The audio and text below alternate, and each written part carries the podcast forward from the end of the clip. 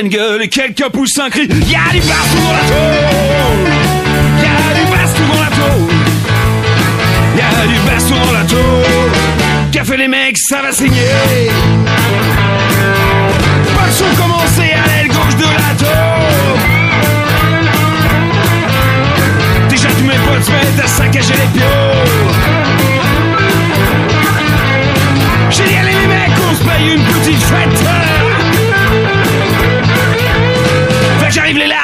avec des mitraillettes. Et y a du baston dans la tôle. Y a du baston dans la tôle. Y a du baston dans la tôle. Gaffe les mecs, ça va saigner.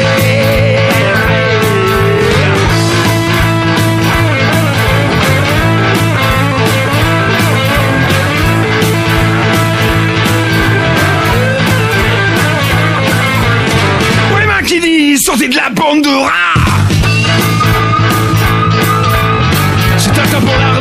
vous arrêtez pas Tu lâches le radis, je préfère encore crever.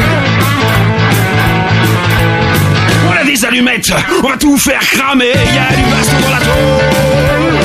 Y'a du dans la tôle. Y'a du baston dans la tôle. Qu'a fait les mecs, ça va signer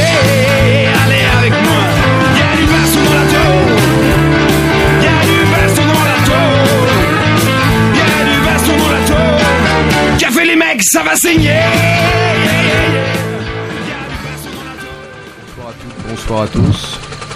Vous êtes bien à l'écoute de L'Envolée. Ce soir, euh, l'émission contre toutes les prisons, contre toutes les brutalités, contre la justice et contre la répression du mouvement social. On est en direct des studios de Canal Sud. On À est Toulouse. À Toulouse, donc euh, jeudi soir. euh, le 30, 30 mars. euh, 2023 et cette émission sera rediffusée demain soir euh, donc euh, le, euh, sur euh, Fréquence Paris Pluriel comme tous les vendredis soirs de 19h à 20h30 donc c'est l'émission de l'envolée qui est faite euh, dans le sud euh, à Toulouse comme tous les mois le dernier vendredi du mois. Cette émission qui est ensuite rediffusée partout en France. Ce soir euh, dans les studios pour cette émission il y a K. Ouais, salut. Il y a Arthur Salut tout le monde. Il y a à la technique, au bocal et à la musique Manu et moi-même Pierrot. Euh, donc on l'a dit, c'est une émission euh, en direct qui est un peu, un peu dure et lourde, évidemment. Cette semaine, on est euh, dans l'ambiance euh, générale. Mais on va d'abord rappeler les contacts. On rappelle les contacts de l'envolée pour écrire à l'envolée. C'est Tout à fait. C'est 1 rue de la Solidarité, 75 019 Paris. Sinon, on a un site internet, c'est l'envolée.net avec deux E. On est sur les réseaux, sur Twitter, sur Instagram, euh, sur euh, Facebook. Et euh, on est joignable aussi au 07 53 10 31 95. Je répète, 07 53 10 31 95. Nous n'avons pas de messagerie cryptée sur ce numéro. N'envoyez que des textos ou des messages sur le répondeur. En prenant en compte le fait que ce n'est pas sécurisé. voilà. Si vous voulez envoyer des coucous, il n'y a pas de problème. Euh, alors ce soir, on a une émission évidemment qui est très très dense parce qu'il y a beaucoup d'actualités sur, sur tous les fronts. Euh, alors dans l'émission, évidemment, le cœur de l'émission, euh, ça va être consacré à l'ambiance euh, générale. Donc, comme je le disais, on est triste et en colère, mais pour autant très déterminé à continuer à comprendre ce qui est en train de se passer euh, dans ce pays, le mouvement de révolte, le mouvement social qui y a et la réponse qui lui est donnée par l'État et ce que ça va donner dans les, temps qui viennent. On a décidé un petit peu d'appeler ce, dossier central, ou ce qu'on traitera au cœur de cette émission, un petit peu tuer pour diviser. C'est l'ambiance de la semaine. Évidemment, on va traiter de la répression, essayer de décortiquer la forme qu'elle prend, la violence policière de rue ou des champs, adossée à ce qu'on appelle une justice administrative pour le moment, hein, et voir si cette justice va rester administrative ou si on va assister à beaucoup de comparutions immédiates dans les temps qui viennent. Comment on doit traiter euh, Pour nous, c'est important de se préciser que c'est que il faut évidemment traiter dans un ensemble ce qui se passe dans ce mouvement social contre la réforme des retraites depuis plusieurs semaines et ce qui s'est passé le week-end euh, dernier dans la répression du, du mouvement euh, euh, écologiste et social qui s'est retrouvé à Sainte-Soline contre la méga bassine. C'est la même chose en fait, c'est la même chose euh, ce qui se joue des, des deux côtés sur le terrain et c'est tellement la même chose que Darmanin le ministre de l'Intérieur a choisi de se saisir de l'un pour faire disparaître l'autre, ou il a, choisi de se saisir de ce qui s'est passé et de ce qu'il a en grande partie organisé, orchestré et voulu euh, à Sainte-Soline le week-end dernier en termes de répression et de brutalité policière. Il veut s'en servir pour tuer en fait le mouvement euh, euh, de contestation euh, dont il savait plus trop quoi faire en fait ce, ce gouvernement. Ou en tout cas pour rappeler qu'il a le droit de vie ou de mort sur des manifestants et des personnes qui participent à un mouvement social, quel qu'il soit. Exactement. Et la, et la question qui se pose cette semaine, du coup, c'est que va-t-il se passer? Est-ce que la stratégie de la brutalité policière, qui, elle va conduire à cette dissociation qui est demandée, espérée par Darmanin, qu'ils n'ont pas réussi à obtenir jusque-là, puisqu'il y a un front uni qui assume le fait qu'à un moment, bah, il faut se retrouver dans la rue et il faut aller se castagner avec euh, les condés. Et ça fait plus que quelques semaines, hein, c'est depuis janvier quand même euh, qu'il y a le depuis- mouvement des retraites contre euh, la réforme des retraites. C'est ça, avec des blocages partout, euh, une économie qui est quand même sacrément mise à mal, sans que ce soit dit comme ça évidemment dans les grands médias, mais quand même avec des gens et des grèves qui tiennent, des blocages qui tiennent chez les éboueurs, chez les dans les raffineries, euh, chez les cheminots régulièrement qui sont mis dans le mouvement, maintenant les lycéens, maintenant les étudiants. C'était la semaine où les étudiants et les lycéens sont rentrés dedans. Du coup, il a imaginé et il a dit je vais taper très très fort et je vais dire aux uns ne vous inquiétez pas, je vais vous tuer si vous continuez. Et aux autres, inquiétez-vous, quittez ce mouvement si vous voulez pas faire partie des gens qu'on va mourir, qu'on va, qu'on va tuer. Ou peut-être, euh, on... enfin, ça c'est aussi comme s'il formulait une question qui était à toutes les personnes qui participent à des mouvements sociaux, qui sont êtes-vous prêts à mourir pour ça? C'est Parce ça. qu'en fait, on en est là. On en est là. Donc on va évidemment revenir sur la situation euh, des blessés euh, très graves qui sont encore euh, en fait entre la vie et la mort, et on va revenir sur la solidarité à laquelle ça donne lieu en ce moment même. Mais pourquoi on parle de tout ça alors qu'on est une émission contre la prison? Très bonne question.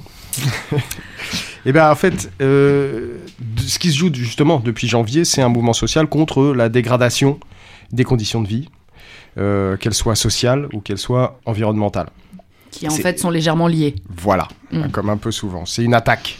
Et une attaque supplémentaire d'un gouvernement libéral qui défend les intérêts euh, du capitalisme mondialisé, pour aller vite, qui n'a que faire de détruire ce monde, euh, que ce soit sur le plan social des solidarités ou que ce soit sur le plan écologique. Et comme on a un peu tendance dans cette émission et à l'envolée à considérer que c'est bien la misère, euh, les conditions de vie dégradées et le fait que la question sociale soit aux mains euh, d'une clique capitaliste, hein, globalement, qui fait que il y a des prisons, hein, pour le, le dire assez simplement, voilà.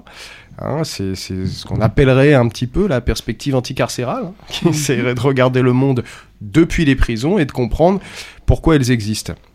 Elles existent euh, à cause de conditions sociales, à cause de conditions environnementales désormais aussi, évidemment. Et euh, donc c'est important dans une, dans une émission euh, comme celle-ci euh, de, de prendre cette question à bras le corps.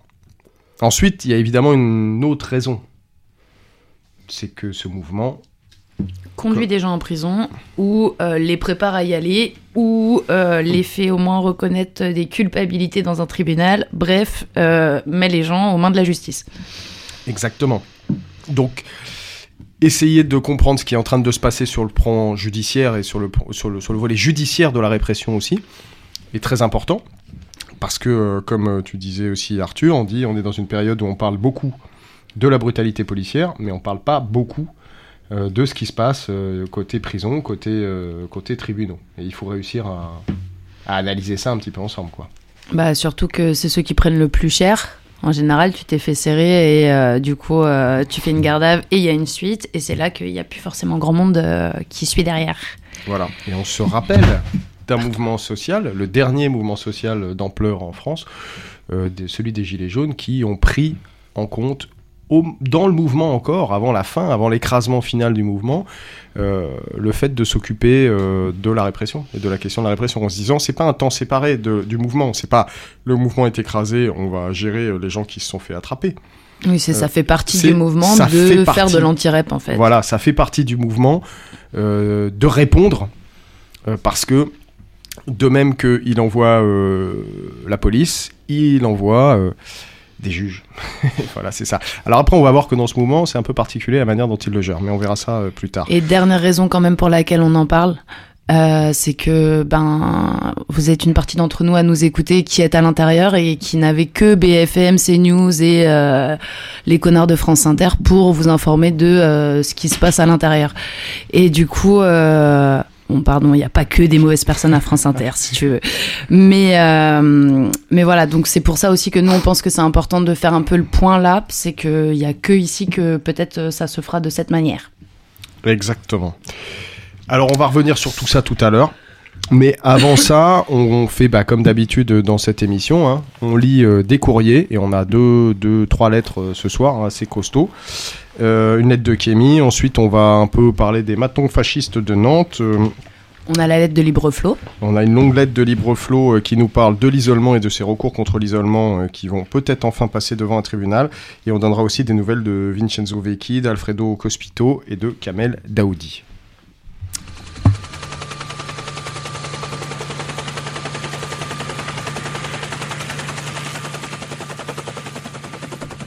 Jeudi 16 mars 2023.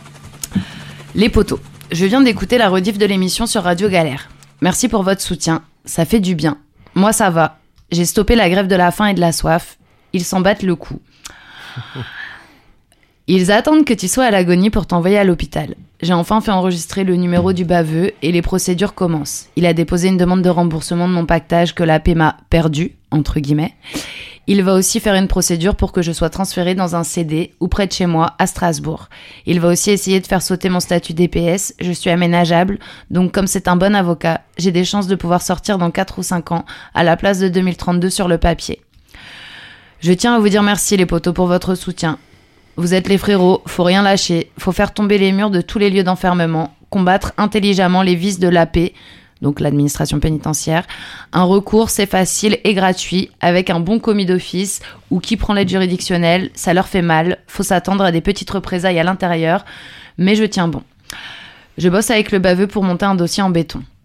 Ah oui, je vous l'annonce, je suis fiancée. Dès que possible, on se marie. Elle vient de Strasbourg, donc c'est galère pour les parloirs, mais elle vient 4 jours au mois de mai. Et là, samedi 18, il y a le poteau qui vient me voir. Ça fait plaisir. En plus, ces parloirs-là ne seront pas imaginaires. MDR. Ça va me faire du bien. Un gros soutien à l'ami en Italie qui donne sa vie pour le combat. Et j'espère que malgré la tristesse du geste, ça servira pour les 750 autres qui sont dans des conditions inhumaines. Je suis son combat depuis que je capte Radio Galère à- Marseille. En vous écoutant tout à l'heure, ça m'a donné encore plus envie de rien lâcher. Il n'y a pas d'arrangement. Je sais qu'avec le baveux, je vais pouvoir faire beaucoup et votre soutien m'aff- m'apporte la force physique et mentale pour continuer à encaisser. Merci pour les lettres que vous m'envoyez, ça donne de la force. Merci pour tous les poteaux, on lâche rien. Pour mon oreille, c'est horrible. J'en perds l'audition. Tellement j'ai peur, je ne touche plus à mon oreille, c'est abusé, mais j'espère bientôt me la faire soigner par un vrai professionnel. Tout autre chose. Le soleil est de retour à Arles. Le matin, ça caille encore, mais l'après-midi, il fait bon et le soleil est fort. Mais je suis dégoûtée de ne pas sentir ces rayons sur ma peau. La promenade, c'est un bunker. Et de toute façon, avec ma gestion équipée et menotée, c'est une vraie galère. Du coup, je reste dans ma grotte et je dessine pour passer le temps. Et j'écris et dessine énormément pour ma nièce et mon neveu et ma belle-sœur et son fiancé, ma seule famille. Mais je vous ai aussi les poteaux et ça fait grave chaud au cœur. Je raconte pas toute la misère que la paix fait à ma famille, je les préserve un peu. Donc encore merci d'être là pour nous, les enfermés. Merci de nous faire entendre. Respect. Un gros big up à l'équipe. Kémy. Ouais. Wow. Juste pour rappel, Kémy, c'est du coup quelqu'un qui nous écrit depuis euh, pas mal d'années, qui est un prisonnier longue peine, qui à la base est rentré pour, euh, je sais plus, 4 ou 8 ans, et en fait qui a pris que des peines internes, qui là, comme il dit, il est libérable en 2032, enfin je sais pas quoi. Il a fait plus de 20 ans de prison dans sa vie. Ouais, voilà, donc ça fait plus de 20 ans. Il, a, il vient de sortir de l'isolement où il était resté aussi euh, pas mal d'années. Il nous avait écrit un texte qu'on avait publié euh, qui s'appelait Santa Muerte, qui parlait justement euh, de la centrale d'Arles où il était à l'isolement, où il a pris très cher, où après une grosse bagarre, il a réussi à se faire transférer et où en fait après son transfert, ils ont continué à lui mettre la misère. Enfin un peu comme il le raconte, à la fois ils lui ont chouré son pactage, bon, un truc classique au moment du transfert, et surtout derrière ils lui ont remis euh, la gestion menottée, ils lui ont remis des refus de soins, enfin tout ça ce dont il parle et en fait ils l'ont pas lâché ils continuent à lui faire payer euh, le fait qu'il a enfin une révolte qu'il a fait alors je sais plus si c'était 2014 ou 2016 ils lui disent clairement on continue à te faire payer euh, ce moment où tu as pris la parole euh, pour dans un truc il y a plus de 10 ans. Et j'ai dit des conneries, ça fait pas 20 ans, ça fait la moitié de son âge qu'il est incarcéré et je crois qu'il a 32 ans. Bref, mais beaucoup trop. Bah, un grand bravo à toi, euh, Kémy, euh, pour euh, ta force, ton courage, ta détermination. Puis félicitations, euh, gros. Bah ouais, grave. C'est bien ça. Il y a quand même une bonne nouvelle dans tout ça. Et puis, tu fais allusion dans ton courrier à, en fait, Au 41 bis. au et 41 à ce qui bis alors, pour, et à Alfredo Cospito. Donc peut-être on pensait en parler un peu plus loin dans l'émission, mais on peut en, on peut en dire un, un- un petit mot tout de suite. Alfredo Cospito, c'est un prisonnier dont il a souvent été question évidemment aussi à cette antenne, qui est un prisonnier anarchiste italien euh, qui euh, depuis maintenant octobre euh, un mouvement qu'il a commencé en octobre 22 et puis maintenant depuis plusieurs mois, il est en grève de la faim contre le régime spécial qui s'appelle le 41 bis en Italie, qui est un régime dans lequel sont, comme le dit Kémy, à peu près plus de 550 euh, personnes qui sont dans un régime d'isolement total. 749 personnes, exactement. Et du coup, euh, bah, la mesure du 41 bis en Italie, euh, c'est pour la plupart euh, des personnes qui sont condamnées pour des délits de terrorisme ou de prétendus mafia. Et, Et politique. Et voilà. Et du coup, euh, en fait, euh, ce qui se passe, c'est que du coup, on sait que Alfredo Cospito, il va vraiment pas bien du tout. Il a perdu plus de 40 kilos. Son état de santé se détériore énormément au point que, euh, on vous en parlera à l'agenda à la fin, mais il y a des rassemblements qui sont prévus toutes les semaines depuis plusieurs semaines pour.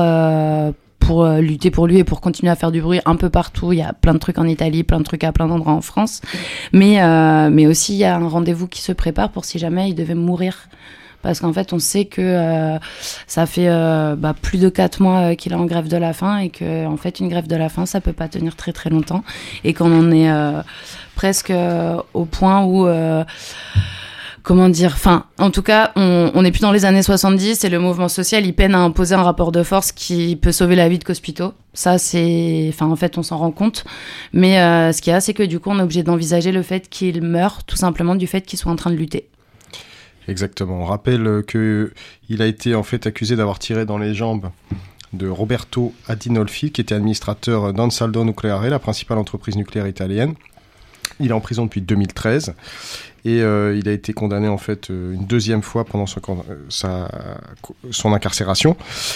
Et donc c'est comme ça qu'il a été condamné à la perpétuité réelle, soumis à ce fameux euh, régime maximal du 41 bis, qui est euh, le régime le plus sévère en vigueur en Europe, euh, qu'on pourrait comparer à ce que on a beaucoup décrit dans cette émission à une autre époque sur qu'ils avaient appelé l'opération Icar, euh, qui était euh, pour enfermer en fait euh, Ferrara après sa, son évasion, où il était en fait dans un régime de de- d'impossible communication avec quiconque du monde extérieur et où les seules personnes qui croisaient pendant des années, ça a été en fait des faces de maton cagoulés. Voilà. Et le 41 bis, c'est ça, mais c'est un régime contre lequel il y a eu des tas, des tas, des tas de mouvements en Italie, en prison, mais aussi à l'extérieur. Énormément de solidarité à l'extérieur, notamment de la part du mouvement anarchiste, qui se bagarre énormément contre cette histoire de 41 bis. Et, euh, et il faut noter que là, depuis que Cospito euh, fait sa grève de la faim, il y a beaucoup d'actions à l'extérieur. À tel point que le Parlement, au début, en Italie, euh, voulait pas en parler. Euh, Mélanie, la fasciste au pouvoir, a dit qu'il n'était pas question de lâcher là-dessus, hein, et elle a continué à le répéter en disant si on lâche là-dessus, ça devient très compliqué. Mais ça a fini par faire tempêter un peu, y compris les organisations de gauche au gouvernement, enfin de- au Parlement, qui se sont saisies de ça opportunément, hein, par opportunisme comme souvent. Mais euh, ça n'a pas fait libérer Alfredo Cospito et ça n'a pas interrogé euh, en profondeur la question du, du 41 bis parce que euh, c'est au cœur du système carcéral italien, de même qu'en France, l'isolement est au cœur du système carcéral, mais ça, on va y revenir tout de suite.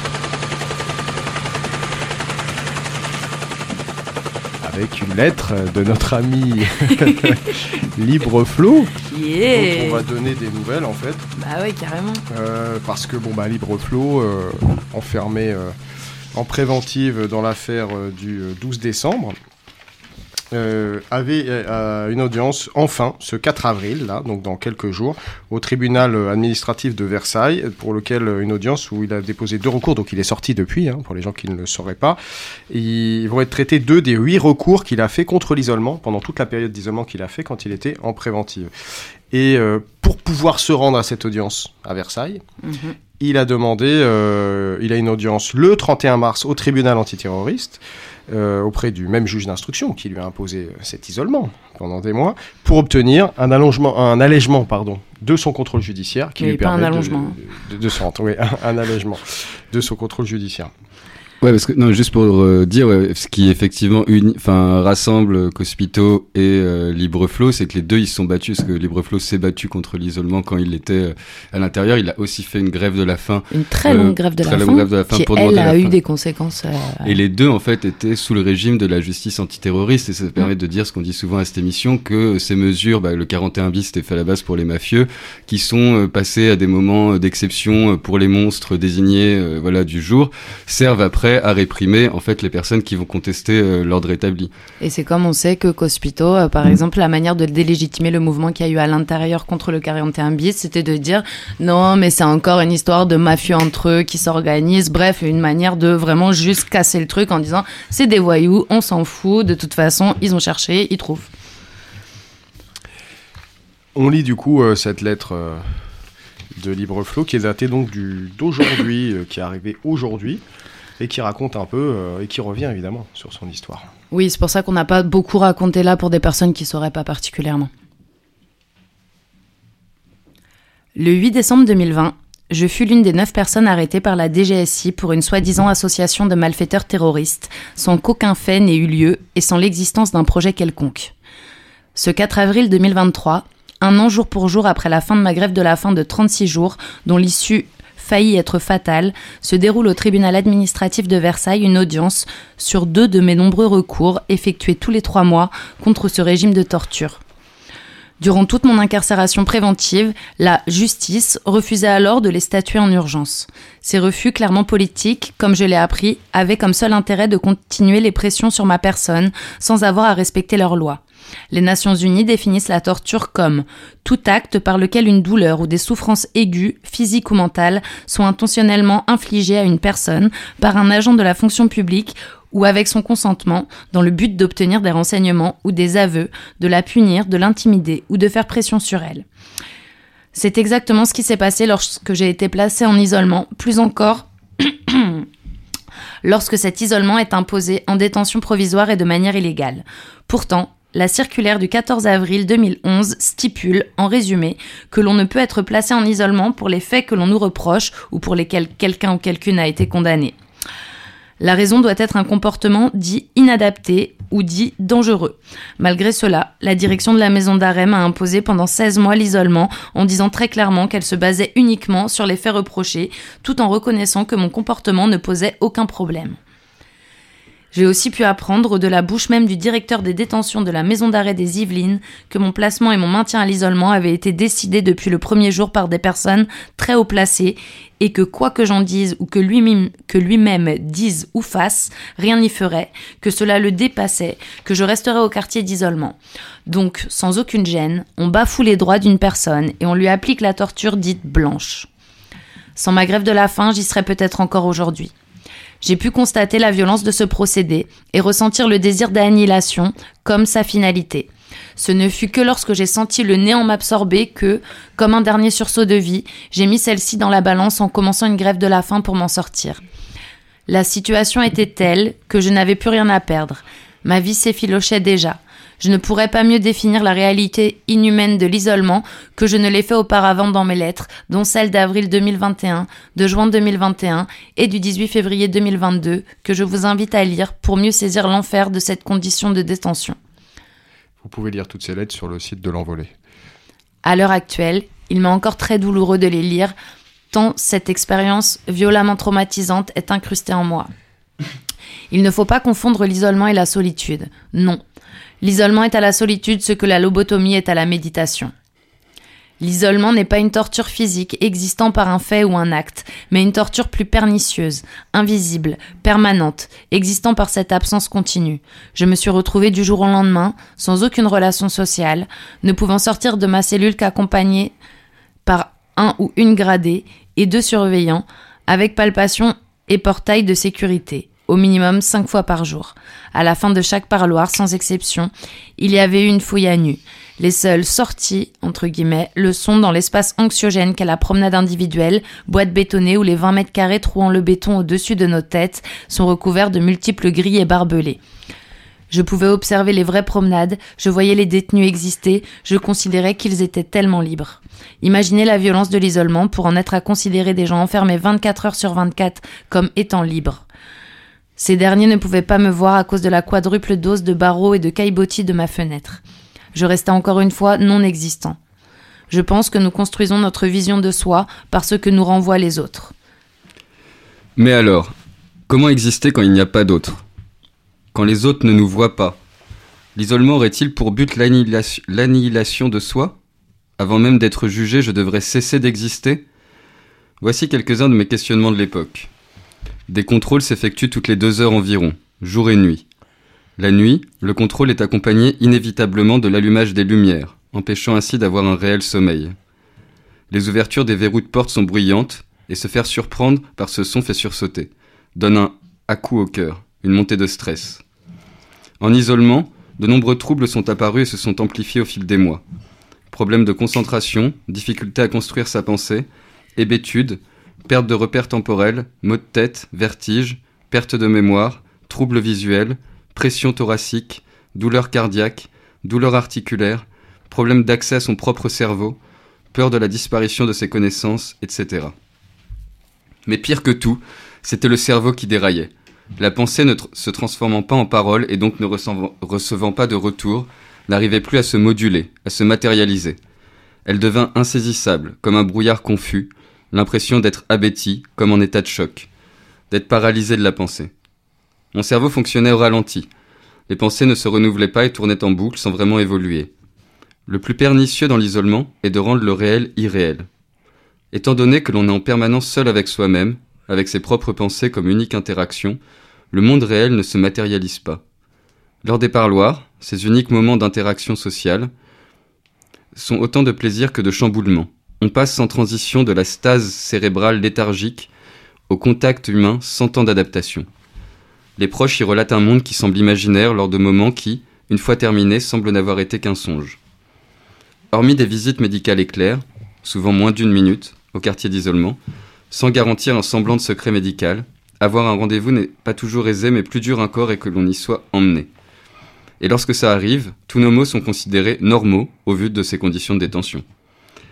Je n'ai jamais, malgré mes demandes répétées, pu voir un psychologue. Ce qui est intéressant de voir, c'est que la mise en isolement crée des troubles psychiques et physiques qui ne peuvent être suivis correctement dû au fait que l'on soit en isolement. C'est un tel non-sens qu'il est difficile de croire que ce soit un accident. En plus de tout ça, l'isolement empêche toute activité au sein de la prison. Impossible de travailler, impossible de suivre des cours ou des formations. L'administration pénitentiaire impose un rapport de force et un fonctionnement arbitraire. Le respect de nos droits n'est pas acquis, il se gagne par une lutte juridique en interne. Je me demande comment une personne non soutenue par un avocat ou une avocate, ne maîtrisant pas bien la langue, peut faire respecter ses droits. En isolement, je n'avais pas même le loisir de ne rien faire, de me laisser aller à discuter avec d'autres humains. C'était une question de survie que d'occuper mon temps, ce temps devenu infini et antagoniste. Après ce séjour, hors du monde et hors du temps, revenir dans le monde des vivants et leur rythme effréné perturbe mes fonctionnements. Je n'ai plus de point de repère, plus de notions, plus d'habitude. Depuis ma sortie, quasiment un an, je ne me suis toujours pas réadapté, j'ai l'impression de nager à contre-courant. Je cours, mais je n'accomplis rien.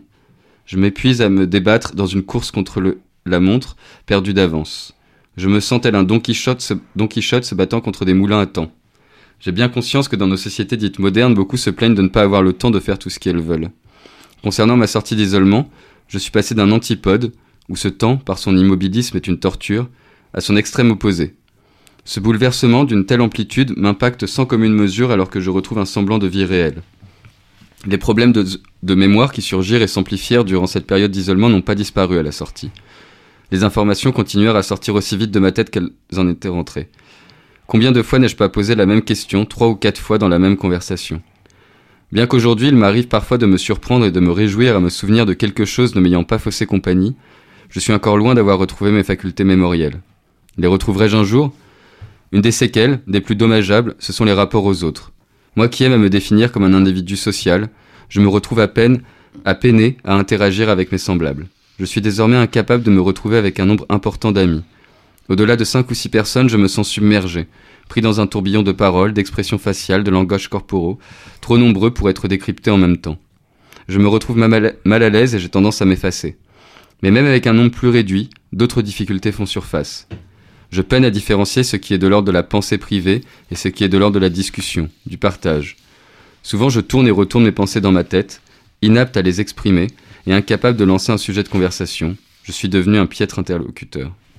Alors dans cette situation, comment rencontrer de nouvelles personnes? Comment se faire de, de nouveaux et nouvelles amis quand les siens sont hors du seul département où je suis assigné? Me reste bien l'humour, dont je suis si friand, à défaut d'être drôle.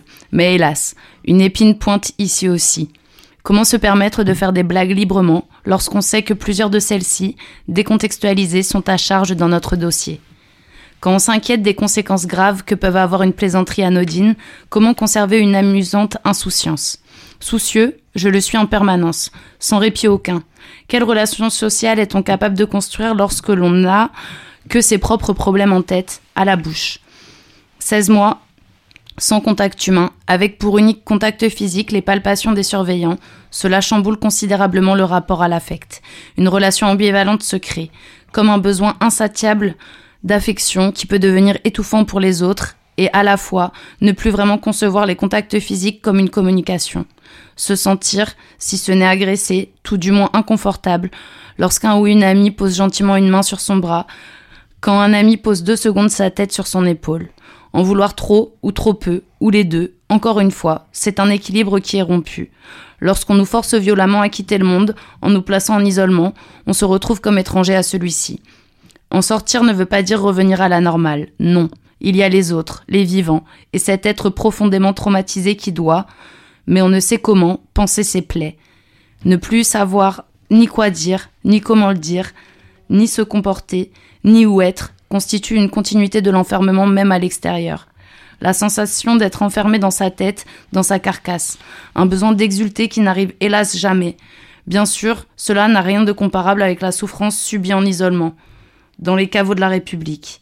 J'ai beau suivre une psychothérapie, je n'en vois pas le bénéfice. Cela me renvoie juste, par la reformulation, en notant les dénis et euphémismes utilisés, comme mécanisme de défense, l'odieuse torture subie et le vol, viol de mon être. Espérons que les prochaines phases portent un tant soit peu leurs fruits. Ce 4 avril 2023, l'État français, par le biais de sa justice, devra répondre de cet acte de torture illégale, réprimé par sa propre loi. Je n'ai pas d'inquiétude vis-à-vis du rendu. La France est bien connue par les instances européennes des droits humains pour son non-respect en cette matière. Elle a l'habitude de payer, comme si elle se lavait les mains et de continuer ces pratiques inacceptables et ce, soi-disant, au nom du peuple français. J'espère que cette audience sera, à sa modeste échelle, comme une pierre ôtée à l'édifice de la violence carcérale. Le 30 avril 2023, Libre Flot.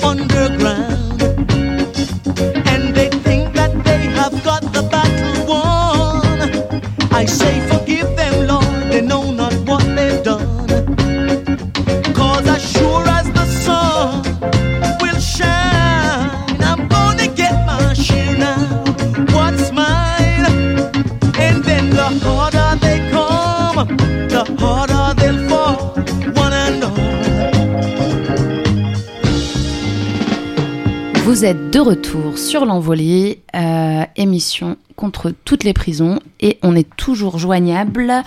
Aïe aïe aïe, je n'ai pas le numéro. Au 07 53 10 31 95 et sur euh, l'envolée.net, donc notre site, et aussi à contact euh, net. Yeah. On vient d'écouter. Qu'est-ce qu'on vient d'écouter, Manu? On vient d'écouter de Ardeur des Com. En dédicace à Olive qui nous a quittés il y a bientôt trois ans en fait, qui était cofondateur de l'envolée et qui était surtout un grand ami. Euh, voilà donc une grosse pensée à lui et puis aux gens qui l'aimaient quoi. Yeah. Un gros merci aussi du coup euh, pour euh, à Libreflow pour cette lettre euh, puissante, très très forte, qui fait écho évidemment à ce que vous vivez, subissez, endurez, combattez, euh, nombreux et nombreuses euh, à l'intérieur euh, qui nous écoutez à l'envolée.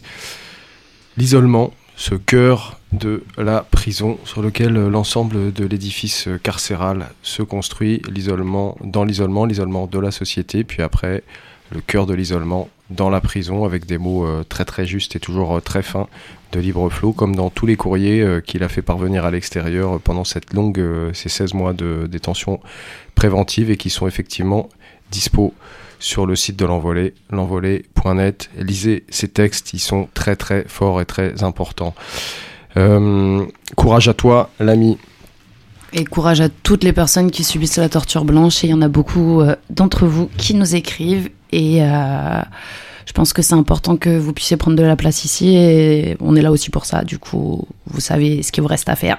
Un rue de la Solidarité, 75 019 Paris. Voilà, il n'y a pas mieux que ces courriers pour nous décrire la réalité de, ce qui se passe à l'intérieur. Et c'est bien plus fort que n'importe quel discours que l'on pourra entendre ou n'importe quelle analyse sociologique. Euh, quand bien même elle serait euh, sympathique et elle critiquerait le système carcéral, elle ne dira jamais autant et aussi bien que vous de l'intérieur.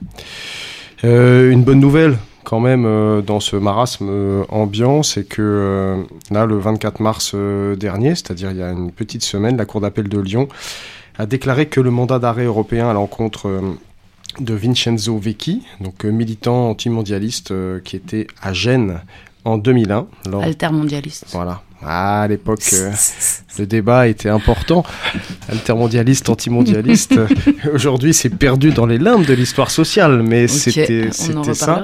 Euh, un militant qui avait contesté donc euh, la tenue du G8 en 2001, ces grands rendez-vous où les décideurs de l'économie et de la politique mondiale se donnaient rendez-vous et continuent à se donner rendez-vous pour décider euh, du sort du monde qui était contesté massivement par des milliers de gens à l'époque. Euh, Vincenzo a fait partie des gens euh, qui ont contesté cet ordre-là à ce moment-là, mais qui a été rattrapé par la justice italienne alors qu'il s'était installé et qu'il vivait en France euh, depuis des années. En Bretagne, dans En- le Morbihan. Voilà. Et euh, il y a euh, quasiment 4 ans, 3 ans et 8 mois en fait, euh, l'État français devait répondre à un mandat d'arrêt européen qui devait l'expulser vers l'Italie pour qu'il puisse purger une peine de prison en Italie pour des faits de destruction et de saccage, selon la loi italienne, euh, une loi issue en fait de l'ère mussolinienne, de l'ère fasciste qui n'avait pas changé. L'histoire fait des boucles. Et on y Ouais. revient aujourd'hui, puisqu'on est dans le pays euh, donc, dont on parlait tout à l'heure euh, à propos d'Alfredo Cospito, dirigé aujourd'hui par une femme qui se déclare ouvertement héritière de cette fameuse époque fasciste italienne. Donc euh, le gouvernement avait envie de donner des gages à ce gouvernement. Le gouvernement français avait envie de donner des gages à ce gouvernement italien en disant que c'en était fini. euh, des gauchistes qui se seraient réfugiés en France, Et comme qui ça serait avait été- protégé par la qui France. serait protégé soi-disant par la France. Et là, euh, du coup, trois ans et huit mois de procédure, d'acharnement, un comité de soutien qui s'est bagarré pour euh, qui a mobilisé euh, des, des, écrivains aussi et des écrivaines, notamment Annie Arnaud et Éric Vuillard, euh, qui se sont bagarrés avec d'autres, avec beaucoup de gens. euh, lambda, comme on dit aujourd'hui, hein, dans le gouvernement aussi, pour se battre, pour obtenir la, en fait, qu'il ne soit pas expulsé tout simplement. Et là, donc, euh, le, mandat d'arrêt- européen à l'encontre de Vincenzo a statué la, la justice française qui n'était pas applicable et qu'elle a refusé de le remettre donc euh, à l'Italie. Il avait été arrêté euh, pour cette histoire en août 2019. Donc, la Cour d'appel de Lyon s'est prononcée sur le fond de l'affaire, en se basant notamment sur l'article 8 de la Convention européenne des droits de, l'homme, qui concerne le respect de la vie privée. Et la Cour détermine s'il y a une atteinte disproportionnée à la vie privée et familiale en le transférant, en, l'expulsant. Et en ce qui concerne Vincenzo Vecchi, de fait, euh, les faits sont très anciens. En l'occurrence, euh, c'était des faits de peu de gravité, hein, puisqu'il s'agit de destruction de biens mobiliers. Et euh, sa responsabilité a été pas établie en fait par personne. Du coup, la Cour a jugé qu'il ne devait pas être remis à l'Italie. Maintenant, la question, c'est de savoir si l'État français euh, fait euh, ou pas euh, met un terme à l'acharnement ou s'il se pourvoit en cassation. En- normalement, l'affaire est close puisque la Cour de cassation est censée se pas se prononcer sur le fond, mais sur la forme, et elle est censée s'appliquer que sur l'application du droit. Elle n'intervient pas sur la- la- l'appréciation d'une cour d'appel sur les faits. Donc s'il y avait vraiment un pourvoi de la procureure, euh, ce serait là vraiment effectivement au-delà du harcèlement, ça constituerait aussi un abus de, de droit. Mais bon, dans cette période, on n'est jamais trop sûr de ça. Euh, en tout cas, euh, Le comité de soutien euh, de Vincenzo, du coup, qui a été très très actif euh, depuis toutes ces histoires, euh, encourage l'État en disant euh, de mettre euh, ainsi fin de manière élégante et digne à cette délirante affaire et de permettre ainsi à Vincenzo Vecchi de retrouver une vie paisible dans le Morbihan. Trois ans et huit mois d'acharnement judiciaire, ça suffit. des nouvelles de Kamel, Kamel euh, Daoudi, Encore libre lui dans le périmètre qu'on lui assigne, assigné à résidence depuis 14 ans maintenant. Euh, à l'issue de sa peine de prison, à l'issue de son enfermement dans un centre de rétention, à la fin des années 2000, hein, on était en 2008, et depuis maintenant 14, euh, bientôt, on est dans la 14e année, il est assigné à résidence dans différents villages de France où il est régulièrement déplacé par les ministères de l'Intérieur successifs, euh, rompant systématiquement du coup les liens qu'il pourrait euh, établir avec des gens, maintenu dans un état de précarité financière absolue puisqu'il ne peut pas travailler. Il n'est pas expulsable par l'État français, qui aurait aimé à un moment le renvoyer, euh, ou l'envoyer plutôt, en Algérie. Il n'a pas pu le faire, en fait. Du coup, il est dans ce no man's land juridique, qui prend de plus en plus de place, ce fameux droit euh, administratif.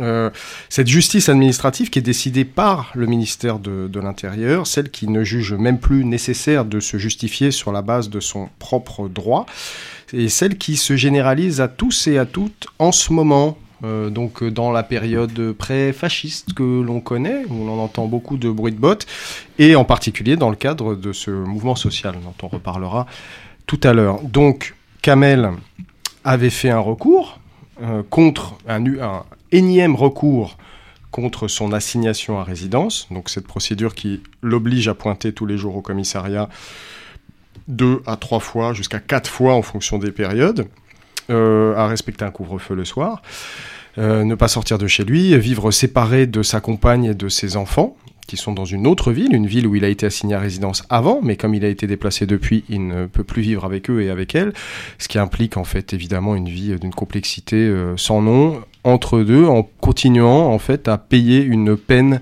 infinie, sans fin, euh, qui ne correspond pas à une condamnation en fait. Là-dessus, donc, euh, Kamel a fait un recours. Que s'est-il passé à l'issue de ce recours? C'était euh, la semaine dernière.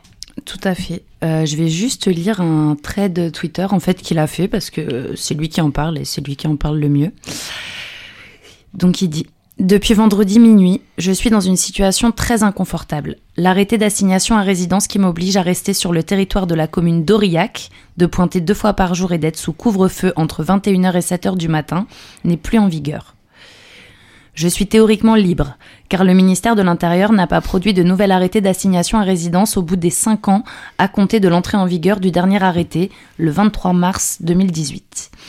Je suis d'ailleurs à l'origine de cette infime évolution de la loi par la saisine du Conseil constitutionnel qui a répondu le 1er décembre 2017. Mon conseil a écrit au ministre de l'Intérieur et nous sommes dans l'expectative. Je continue hélas de me, confirmer de me confirmer aux mesures contraignantes que je subis depuis près de 15 ans. Toutefois, je me contente de me présenter au commissariat de police d'Aurillac sans signer. Je considère en effet que l'arrêté est caduque depuis vendredi 0 heure.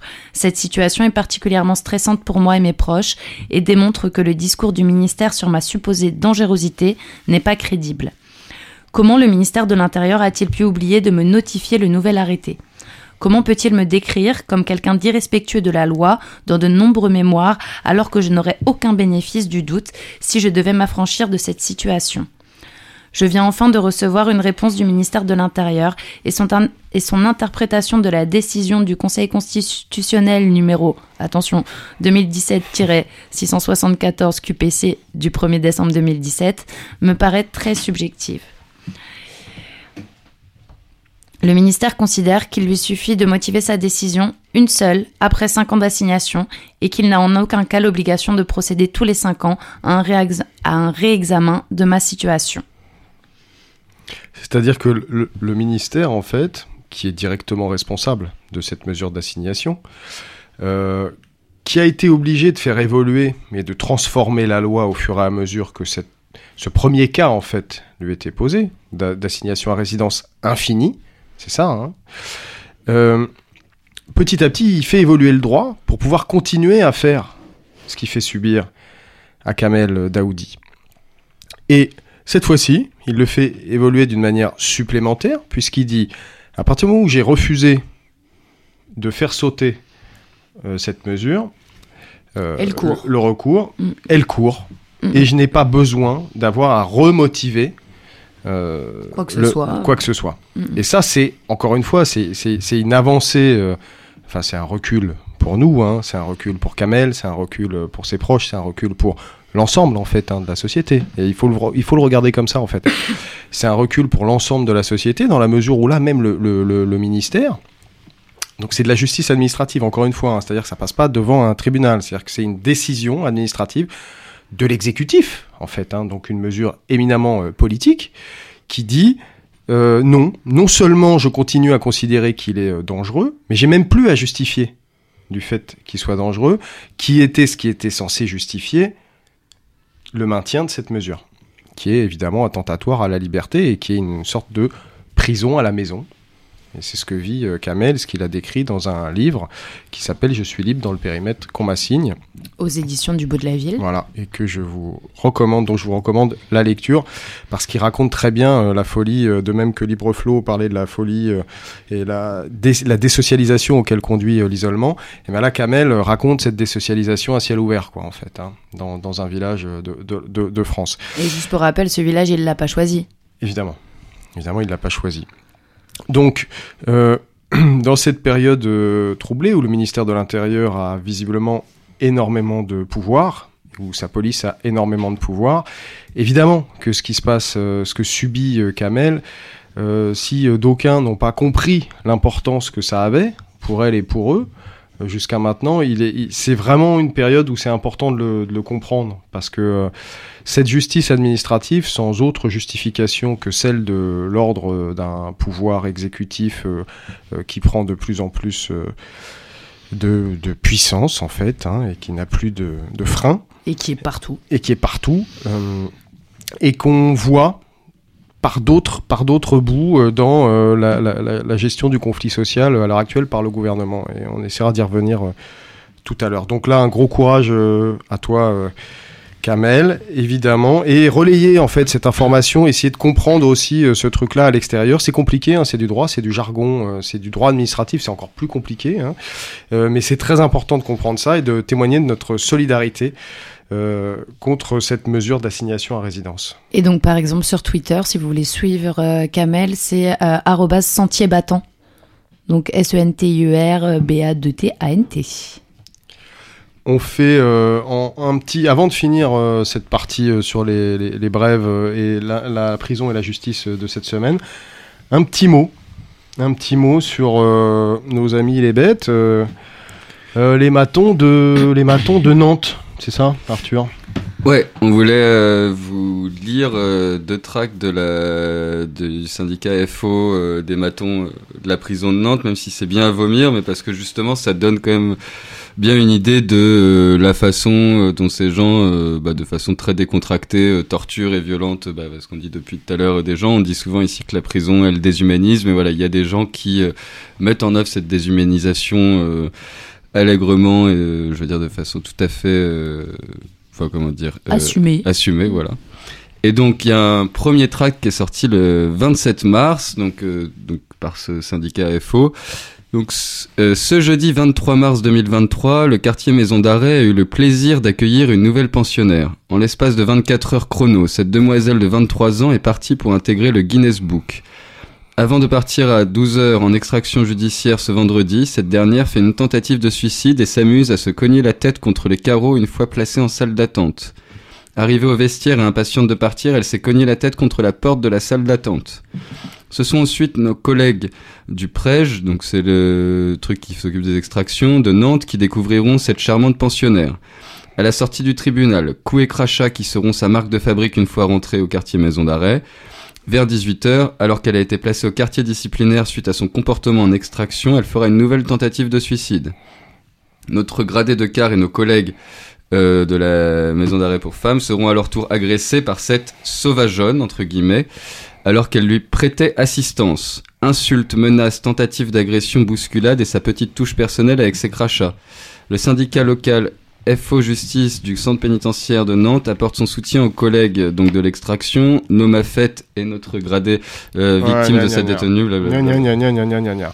Oh, Alors, ben euh, juste pour dire, euh, pourquoi on les cite en entier? On les cite en entier parce que euh, dans cette période où il y a beaucoup de gens qui se disent que, en fait, euh, quand même, les travailleurs, les matons sont des travailleurs. En fait, non, là, les matons sont des proto-fascistes. euh, il faut le dire très clairement. Ils sont, euh, ils... quelqu'un qui va pas bien. Là, c'est clairement quelqu'un qui va pas bien. Ils disent qu'elle s'amuse à se taper la tête contre les murs Pour intégrer le Guinness Book. pour intégrer le Guinness Book. Ils sont sérieux. Ils hein. considèrent que c'est une sauvageonne. Ils ironisent là-dessus. Leur tract s'appelle 24 heures chrono avec la police de cette fameuse série. Et on a les références qu'on a. Et ces gens, euh, et ces gens ironisent sur ce truc-là pour obtenir évidemment des moyens et dire qu'en fait, euh, ils n'ont pas à gérer en fait la folie euh, et, la- et les gens qui sont en galère euh, mentale, en détention. Et euh, quand on dit, tu dis déshumanisation. Là, on est sur effectivement euh, de la déshumanisation 2000. Et, euh, et quand on dit euh, que les syndicats, en fait, sont tous euh, nos amis dans cette période, il faut s'interroger sur quel type de travail il s'agit de défendre, en fait. hein. Et là, c'est des matons qui sont syndiqués donc à Force ouvrière. hein. On en croise en manif. On en croise en manif. On en a croisé la semaine dernière en manif avec un panneau qui disait texto les remises de peine, il y en a pour tout le monde, mais nous, pour les prisonniers, mais la remise de peine pour nous, les travailleurs, on n'en a pas. Voilà. What? Euh, très difficile de croiser ça dans une manifestation quand même hein, et de faire euh, et de faire euh, corps Oh la violence. avec, avec ça la violence la violence la violence banale quoi c'est-à-dire que un tract comme ça il y a 10 piges ou il y a 15 piges il y en avait un tous les euh, il y en avait un tous les 6 mois et c'était euh, le SPS Oui, c'était les pires. essentiellement les pires euh, Ouais. les, les- ceux qui étaient ouvertement euh, syndicats de base euh, qui défendaient vraiment l'option fasciste Euh, aujourd'hui là FO le, le tient ce discours assez tranquillement. Ils font un autre tract euh, la même semaine, cette fois-ci euh, contre les mesures euh, alimentaires qui seraient liées au, à la période du ramadan, qui s'est ouverte. Peut-être tu nous en es juste un extrait, peut-être pas en entier, parce que quand même ils nous fatiguent Ouais, les oreilles ces gens-là, ça fait mal. Mm. Ouais, je sais pas, c'est surtout en gros, ils se plaignent du fait qu'il y avait un délai de 10 jours pour euh, demander à bénéficier d'une distribution de nourriture adaptée euh, Dans le cadre au- du ramadan. au ramadan et euh, que la direction euh, a accepté les demandes en retard et donc la direction chercherait à acheter la paix sociale euh, et là ils écrivent certainement débordés par leur rédemption ou par leur réinsertion, pas moins d'une vingtaine de non-pensionnaires ont oublié de remettre leur bulletin d'inscription au bout des 10 jours accordés. Donc voilà, c'est Déjà les pensionnaires, merci. Euh, merci les colocataires, euh, c'est ça aussi. Et euh, racisme, euh, petit racisme de base, hein, évidemment Oui. pas sanctionné par la hiérarchie, hein, mais voilà, racisme classique. On a envie de dire, eh, euh, les gens là, si vous avez pas envie de croiser des gens qui vont pas bien dans leur tête, et si vous avez pas envie de croiser des arabes, hein, parce que vous êtes raciste, eh ben peut-être démissionner. Ce sera toujours ça de moins, et ça fera toujours moins de connards euh, qui sont en train d'occuper, de s'occuper d'autres d'autres gens. Ouais, voilà, du coup, dans la période, c'est quand même important de rappeler que ces gens-là sont pas des travailleurs et travailleuses comme les autres, quoi. Enfin, qu'ils sont vraiment placés du côté euh, du pouvoir, de l'État, des dominants. Bien vu. This for everyone on the trains, everybody in their cribs, everybody in the clubs. You driving in your whips. I want you to pump this shit right here. Psychological records, box anthem. Put your fist up. All the players in the club, hold your drinks up.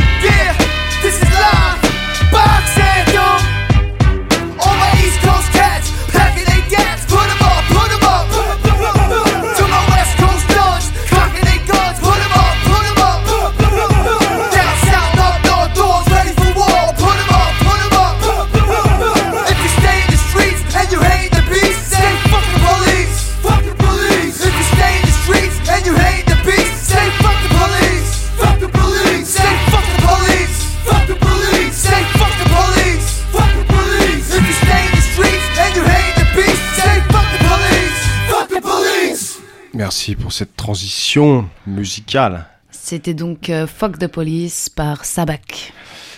Merci Manu pour introduire euh, cette histoire euh, du jour importante, euh, le moment où on en est en fait dans ce mouvement et la répression et la brutalité policière qui s'abat par un gouvernement qui jusqu'alors euh, était pas mal aux abois jusqu'à cette, euh, cette semaine et qui est en train de- d'essayer de reprendre le contrôle de la situation sociale tendue dans ce pays contre lui euh, en ayant lâché ses chiens et en leur laissant beaucoup d'autonomie pour faire beaucoup de mal. Alors on a vu certains grands médias qui sont stupéfaits par la violence des braves M notamment, hein, Le Monde qui a publié des audios où des condés humilient, frappent des gens. Alors à l'intérieur des murs et dans beaucoup de quartiers populaires, on- évidemment on connaît euh, cette violence. euh. alors tant mieux que d'autres enfin la reconnaissent, hein, euh, non pas tant mieux qu'ils la subissent, évidemment. C'est clair. Euh, mais c'était peut-être un petit moment hi- historique d'une certaine manière euh, qu'ils la reconnaissent comme euh, structurelle en fait cette violence. Elle n'est pas le fait de quelques braves M un peu lâchés à l'arrière de leur, de leur moto avec un tonfa à la main. Pour Quand- rappel, c'est juste les voltigeurs à l'ancienne. Et ceux qui disent qu'il n'y a pas eu de voltigeurs depuis Malik Ousekine, euh, c'est pas vrai. Ben, déjà quand les quartiers ont pris feu en décembre 2005, il n'y avait pas grand monde qui s'était soucié de, des milliers d'incarcérés, euh, des Mmh. violences, de la violence et de la brutalité policière qui avait éteint ce mouvement social euh, des banlieues de décembre 2005. En trois semaines, c'était quand même 1000 personnes qui s'étaient retrouvées sous écrou et sous les verrous. Euh, Suite quand- à la mort de Zied Debona, quand même, euh, qui avait été coursé par la police et qui avait fini dans un transformateur avec le troisième d'entre eux qui a survécu et qui vit avec tout ça. Quand les Gilets jaunes ont été éborgnés euh, il y a quelques années, on commençait à être massacrés aussi par cette même police. euh, des habitants d'autres quartiers populaires ont dit bah depuis le temps qu'on vous le disait en fait. Hein. Aujourd'hui, ce sont des Gilets jaunes qu'on entend beaucoup dans les manifs dire aux syndicalistes euh, voilà ce que nous subissions. Maintenant, c'est aussi votre tour. Euh, il est temps évidemment de comprendre que c'est la même violence hein, qui s'abat sur toutes les classes populaires quand elles se révoltent. Euh, et on a un peu trop entendu, on vous l'avait bien dit. Maintenant, il serait temps qu'on se dise de le comprendre tous et toutes ensemble. Et c'est aussi euh, le moment de faire entendre euh, peut-être un mouvement social dans les prisons, hein, en solidarité aussi avec ce mouvement social à l'extérieur, parce que euh, même si ce mouvement social ou les mouvements sociaux à l'extérieur ont toujours du mal à se solidariser avec euh, les mouvements de prisonniers en prison, Malheureusement. eh bien, que des camarades, des gens euh, enfermés à l'intérieur, des hommes, des femmes qui sont déjà aux mains de l'État, fassent savoir qu'ils et elles connaissent déjà cette violence. Et c'est le moment de faire entendre aussi ces revendications et euh, cette violence structurelle qui s'abat derrière les murs, en disant qu'il y a une continuité, évidemment, comme on le dit toujours à cette antenne, entre euh, la misère et la violence sociale qui s'abat à l'extérieur et qui conduit à l'intérieur des murs. C'est la même, en fait, c'est une continuité. Il n'y a pas euh, la délinquance d'un côté et les bons travailleurs de l'autre. Ce sont souvent des travailleurs ou des travailleuses qui se retrouvent enfermés à l'intérieur. Donc il faudrait que à la fois dans le cadre de ce mouvement social, les gens l'entendent et, euh, et à la fois qu'à l'intérieur, peut-être, si euh, vous en avez euh, la possibilité, euh, vous sortiez en fait des textes, des revendications, des mouvements à l'intérieur sur cette sur, sur, sur cette question, en essayant de dire que oui aussi à l'intérieur, vous vous bagarrez, tout le monde se bagarre à l'intérieur contre les conditions de vie qui sont faites. Il n'y a pas de retraite pour les années de prison, hein, évidemment Même quand on travaille. même quand on travaille. Mm. Donc euh, c'est le moment, euh, on pouvait dire que c'était le moment parce que ce, ce pouvoir était un peu aux abois hein, jusqu'à cette euh, semaine, il avait peur. Il avait aussi parfois peur que ces flics le lâchent. C'est Mm. pour ça aussi peut-être qu'il leur donne autant de de pouvoir, de même que Dupont-Moretti avait redonné du pouvoir à ses surveillants en, les, en leur changeant de statut il y a pas moins de, il y a un mois, hein, voilà. Eh bien, tous ces cette période où de, de bruit des bottes là, de, de fascisation euh, grandissante, dans ces moments-là, eh bien le pouvoir euh, décrier se cache derrière euh, ces travailleurs si particuliers que sont euh, les hommes et les femmes en armes qui répriment en fait. hein. Alors ils savent peut-être au gouvernement qu'ils aiment pas trop Macron eux-mêmes. Du coup, ils préfèrent sans doute Darmanin, le pointeur, hein, qui a des couilles et qui ment sur l'usage des armes de guerre, qui ment sur tout ça, et qui là, cette semaine, comme on le disait en introduction de cette émission, essaye d'opérer son fameux euh, retournement et cette dissociation en fait entre euh, les bons manifestants euh, et les mauvais manifestants, entre les syndicalistes qui enfin auraient peut-être une table à la négociation pour éteindre ce mouvement en leur disant, comme on le disait tout à l'heure, on est prêt à tuer. Et c'est ce qui s'est passé le week-end dernier à Sainte-Soline. Et on va revenir en fait notamment sur le cas de, de Michael, gilet jaune, qui s'est retrouvé en, qui est en ce moment dans le coma. Et évidemment Serge, camarade révolutionnaire, euh, qui se retrouve euh, lui aussi entre la vie et la mort. Et à l'heure actuelle, au moment où on vous parle, il y a des rassemblements euh, devant toutes les préfectures. Et euh, même les sous-préfectures. les six préfectures de France pour témoigner de la solidarité à l'égard euh, des, des blessés de Sainte-Soline du week-end dernier, à l'égard de tous les blessés de ce mouvement social, euh, pour dire que il y a effectivement une continuité. Et pas que, et aussi pour toutes les victimes de la police. Par exemple, le soulèvement de la Terre a euh, rappelé qu'aujourd'hui, euh, c'est les six ans de la mort d'Angelo Garant qui a été tué par le GIGN. Et euh, le- du coup, le mouvement du soulèvement de la Terre, en faisant son appel à se rassembler devant toutes les préfectures, a rappelé que, euh, par exemple, on se rassemblait aussi pour lui. Exactement. Alors un mot aussi peut-être hum, d'un appel qui a été qui est sorti des mutilés pour l'exemple. Donc un collectif qui s'est monté euh, suite aux mutilations de masse euh, qui a eu lieu euh, pendant le, le mouvement des, des Gilets jaunes, qui ont fait un communiqué euh, parce qu'ils appellent à une marche Oui, tout le à fait. 9 avril prochain. Alors, euh, il y a un appel qui est très long, qu'on lira pas, qui est sur le site des mutilés pour l'exemple. Euh, je vous lis juste euh, l'appel à participer parce qu'en fait, euh, tout- tous les ans, ils mettent une thématique et ils euh, changent de ville parce que les Gilets jaunes ayant euh, opéré dans énormément de villes en France, il leur paraît logique qu'étant donné qu'il y a des blessés et des mutilés partout, euh, il y ait des marches partout.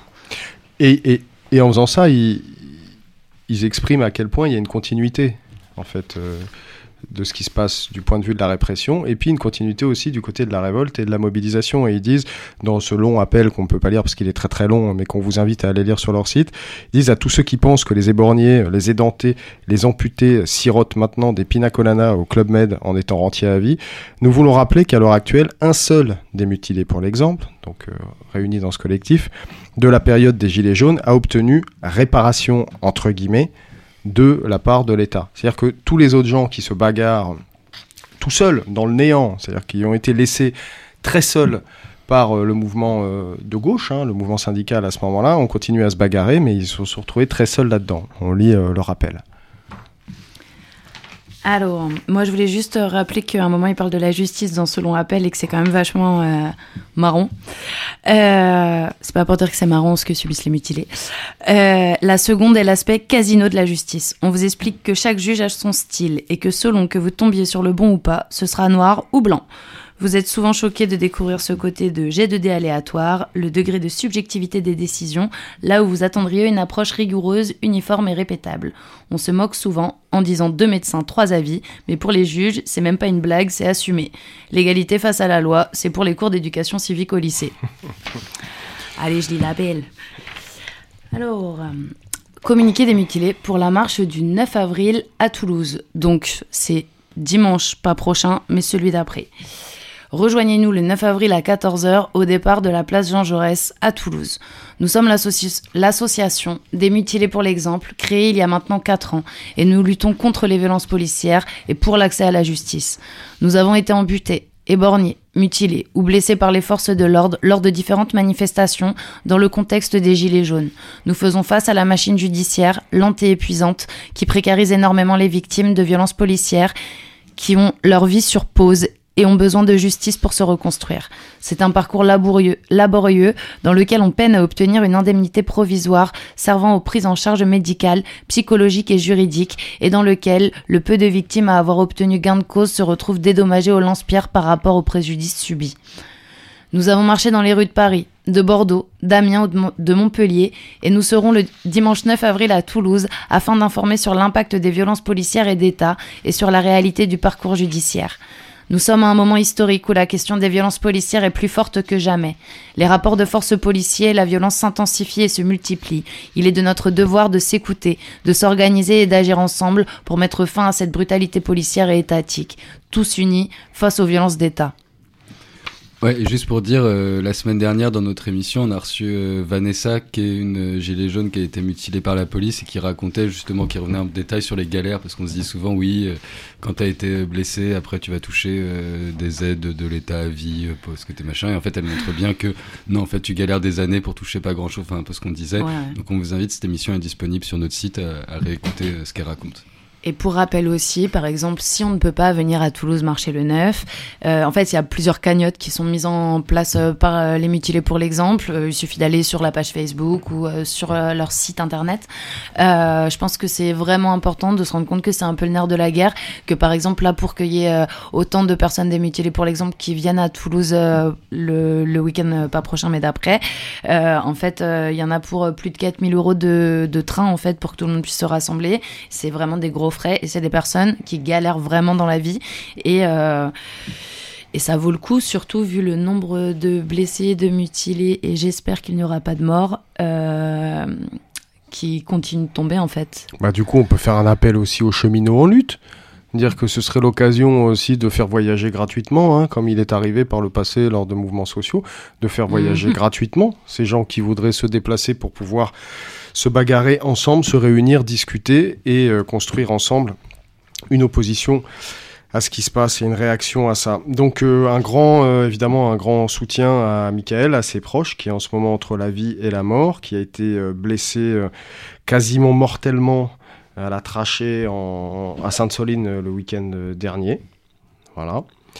Et, puis- juste, excuse-moi, mais moi je voulais rappeler quand même que cette période, moi je me suis rendu compte à quel point c'était horrible à vivre pour les mutilés en question, pour les mutilés pour l'exemple.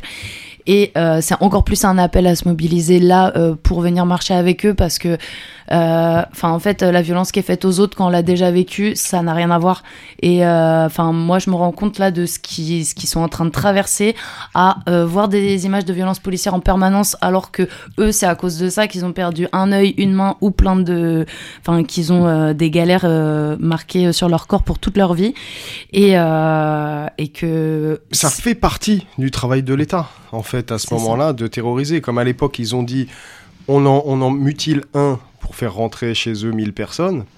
C'est exactement ça euh, qui a été joué, en fait, là, vraiment particulièrement depuis euh, un mois hein, par le gouvernement en disant en laissant libre cours à sa police et en, et en commençant en fait par cette fin de mouvement social des Gilets jaunes en fait, hein, en commençant directement par la fin en disant on va brutaliser tout le monde, on va faire rentrer tout le monde dans les cordes, enfin euh, chez soi, on va faire peur et essayer de calmer tout le monde. Ça n'a pas marché en fait. Jusqu'à maintenant, ça n'a pas marché. Et puis, ce week-end, à Sainte-Soline, donc euh, Michael est blessé, des dizaines d'autres gens sont blessés, se font grenader la gueule, se font écraser. euh, l'État déploie plus de 3200 gendarmes mobiles. voilà. Voilà, 4000 euh, grenades GML euh, 5000. explosives ou 5000, c'est-à-dire une tirée toutes les deux secondes. euh, voilà, il crée une- un état de guerre total qui est annoncé à l'avance par Darmanin en disant il y aura peut-être des morts. Et effectivement, il y a des gens qui sont entre la vie et la mort. Et la semaine d'après, du coup, là, maintenant, cette semaine, ce à quoi on assiste, c'est euh, la récupération par l'État de la violence qu'il a lui-même mis en scène et qu'il a lui-même lâché, très très fort, pour essayer de retourner ce mouvement et obtenir la dissociation, la division, la séparation entre les bons qui accepteraient de rentrer dans le rang, qui manifestent contre la réforme des retraites et qu'on va peut-être finir par asseoir à la table des négociations. Il a accepté, Laurent Berger, euh, donc de la CFDT, a déjà répondu oui à l'invitation du gouvernement. Que Alors fera qu'ils n'y avaient pas été depuis janvier. voilà. Que fera Ils sont en chien, ils ont envie de siège, ils ont envie de s'asseoir. Ils en ont marre de marcher dans les rues, alors ça les saoule. Et puis, euh, on verra ce que fait euh, la CGT, on verra surtout ce que font euh, les, bloqueurs, en fait, hein, les bases, tous les gens qui sont partout en France et qui font ce mouvement, la réalité de ce mouvement, évidemment, qui est pas là-haut. Mais déjà, cette semaine, on l'a senti dans les rassemblements, on l'a senti qu'il y avait une consigne un petit peu nationale, puisque dans énormément de cortèges, euh, la CGT, les syndicats ont commencé à essayer de se dissocier euh, tranquillement en mettant des centaines de mètres des cortèges euh, dits de tête, des gens qui sont énervés, qui sont rejoints par beaucoup de gens dans la rue, et en essayant de dire il faudrait pas que les lycéens aillent avec ces gens-là, il faudrait pas que les, les étudiants euh, se retrouvent à aller avec les personnes les plus euh, déterminées, en fait, en ce moment, à euh, continuer ce mouvement au moment où il faudrait l'écraser. Et depuis, donc, que euh, la violence s'est abattue très, très, très, très, très brutalement le week-end dernier à Sainte-Soline. Alors juste un petit détail là-dessus parce que pour moi il y a aussi l'information qui est que euh, en plus de faire subir euh, la violence policière à des centaines de personnes, parce que là on parle de Michael et de Serge parce que c'est les deux personnes qui sont encore considérées comme étant en pronostic vital engagé et encore dans le coma aux dernières infos. Enfin en fait il y a cette centaine de personnes, mais il y a aussi le fait que s'il y a des blessés aussi graves, c'est peut-être aussi parce qu'il y a euh, des secours qui n'ont pas eu le droit d'intervenir. Exactement. Et ça, c'est une décision politique. Donc, il va y avoir scandale là-dessus ou pas. Donc, tout le monde glose là-dessus. Mais la question qu'il y a derrière, c'est la décision politique, stratégique, en fait, d'un gouvernement qui veut tuer à ce moment-là. Et à ça, euh, donc Serge, qui est un militant euh, que beaucoup de gens connaissent, Toulousain. euh, toulousain, euh, que beaucoup de gens connaissent euh, et qui, qui se retrouve donc à Sainte-Soline et qui se retrouve donc là depuis dans le coma. Et face- comme par hasard, on entend parler de lui partout, mais comment? On apprend qu'il est fiché S, qu'il a déjà eu des histoires judiciaires, et bref, on arrive à ce qui se passe à chaque fois qu'il y a en fait euh, quelqu'un qui se fait agresser violemment ou tuer par la police, par la criminalisation de la victime, ce qui voudrait dire euh, en, sous-titre, euh, vous voyez, il l'avait bien cherché. Bah, c'est ce qu'il y a dans toutes les histoires de violence policière hein, et de brutalité policière, où en fait là il s'agit de dire, dans la mesure où il était fiché S, il avait déjà été euh, considéré par cette même police comme quelqu'un de, dangereux. C'est un fiché S, hein, c'est même pas une condamnation, hein, évidemment, c'est un fichage. Donc c'est juste un fichage policier euh, lié à son militantisme. Un militantisme qu'il a toujours assumé, prise d'opposition politique révolutionnaire qu'il a toujours assumé, en l'occurrence. Et c'est parce qu'il a été, c'est parce qu'il a été euh, fiché S qu'aujourd'hui les médias peuvent se saisir de cet os. Ben, voilà, sa fiche, elle a été distribuée euh, par toutes les préfectures, partout dans les médias, pour se saisir de cet os et pour dire, voyez, euh, comme il est délinquant, il mérite comme les autres délinquants. Et c'est là où le lien, il est évident avec le reste, en fait, des gens qui sont en prison, avec le reste des histoires de brutalité policière. On, comment dire, on transforme la victime en coupable aux yeux de lois qui ont été édictées évidemment par ce même État et par cette même police. Et sur cette base-là, on espère que personne ne se solidarise avec lui. Là-dessus, pour répondre à ça, euh, écoutons la parole de ses parents euh, qui ont répondu et qui ont tenté de, répondre, en fait, tout simplement. Notre fils Serge est actuellement hospitalisé, avec un pronostic vital engagé, suite à la blessure occasionnée par une grenade GM2L lors de la manifestation du 25 mars 2023 organisée à Sainte-Soline, Sainte-Soline pardon, 79, contre les projets de bassines irrigantes. Nous avons porté plainte pour tentative de meurtre, entrave volontaire à l'arrivée des secours et pour violation du secret professionnel dans le cadre d'une enquête de police et détournement d'informations contenues dans un fichier de leur finalité. Suite aux différents articles parus dans la presse, dont beaucoup sont inexacts ou mensongers, nous tenons à faire savoir que, oui, Serge est fiché S, comme des milliers de militants dans la France d'aujourd'hui. Oui, Serge a eu des problèmes judiciaires, comme la plupart des gens qui se battent contre l'ordre rétabli. Oui, Serge a participé à de nombreux rassemblements anticapitalistes, comme des millions de jeunes dans le monde qui pensent qu'une bonne révolution ne serait pas de trop, et comme les millions de travailleurs en lutte actuellement contre la réforme des retraites en France. Nous considérons qu'il ne s'agit là nullement d'actes délictueux qui saliraient notre fils, mais que ces actes sont au contraire tout à son honneur. Les parents de Serge, le 29 mars 2023. On peut lire aussi un texte important qui va être lu aujourd'hui, je pense, devant pas mal de préfectures exactement au moment où on vous parle, euh, signé de camarades de, de Serge, pour répondre aussi à la tempête médiatique que Darmanin est en train d'organiser. Ouais, et peut-être juste pour dire, enfin nous, euh, enfin effectivement, ça fait chaud au cœur ce genre de communiqué parce qu'effectivement, euh, il a participé à des luttes qui nous touchent. Enfin, je pense qu'il y a aussi cette Mm. histoire qui est ressortie d'une lutte euh, en soutien à un moment une révolte de mineurs dans un centre éducatif fermé à côté de Toulouse où il y avait la PJJ euh, qui avait été euh, envahie. Enfin bref, tout ça pour dire que nous, ça fait que renforcer. nos- Enfin, je sais pas comment dire, mais la façon dont ils essayent de le criminaliser, ça, en fait, nous, ça nous parle, enfin, comme ça parle aux parents de dire oui, en fait, on se reconnaît tout à fait dans ces luttes, quoi. Donc, à propos de la construction policière autour de Serge et des autres blessés de Sainte-Soline, communiqué numéro 2. Alors, que notre camarade Serge se bat comme un lion pour garder la vie, que l'État essaye de lui enlever, nous assistons à un nouveau déferlement de violence, cette fois-ci médiatique, qui vise à faire de lui un homme qu'on peut légitimement abattre. Aujourd'hui, il est toujours dans le coma et son pronostic vital est toujours engagé. Notre solidarité va aussi à Michael et à toutes celles et ceux qui ont rencontré la violence de la police sur leur chemin.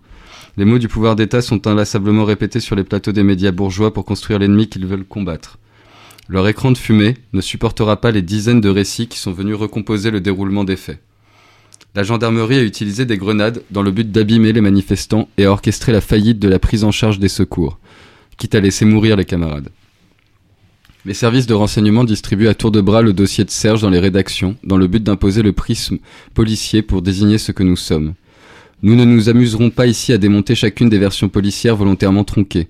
Ce serait croire qu'une quelconque vérité à ce sujet puisse exister dans les arcanes, arcanes des propagandes étatiques et médiatiques. Serge, en tant que militant révolutionnaire, participe depuis de nombreuses années de toute sa volonté aux différentes luttes de classe qui surgissent contre notre exploitation, toujours dans un souci d'élargissement, de renforcement et de victoire pour les prolétaires. Parce que oui, nous ne pouvons pas nous résigner à l'écrasement. Nous appelons toutes celles et ceux qui le connaissent à dire autour d'eux qui il est, mais en se souvenant d'une chose. Serge, dans la lutte, refuse la stratégie du pouvoir de désigner les bons et les mauvais. Nous tenons avec lui cette ligne. Mardi 28 mars, des gens d'un peu partout ont pris l'initiative de témoigner de leur solidarité au cœur du mouvement contre la réforme des retraites en France.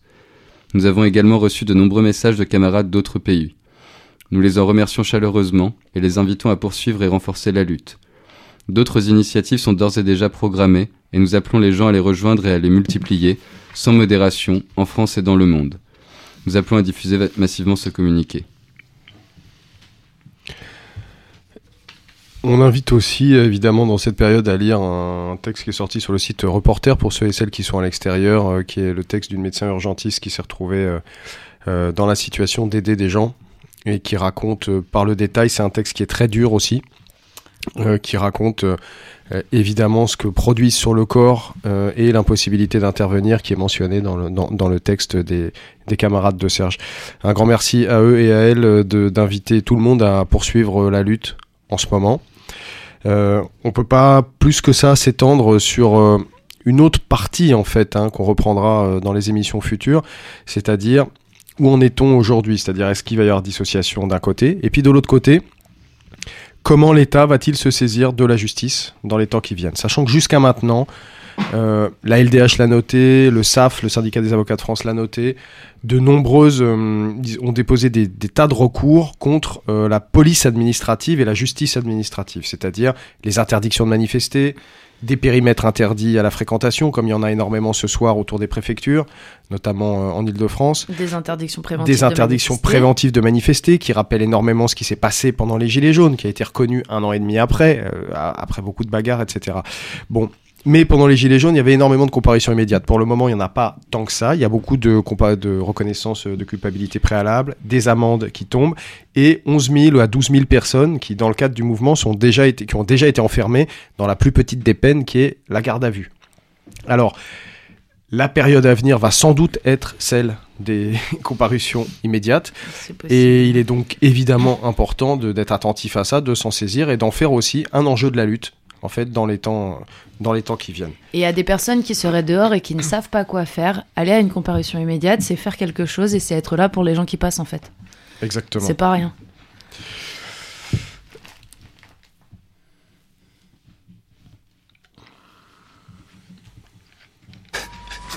Officer Tacoma 16 Riverside Drive.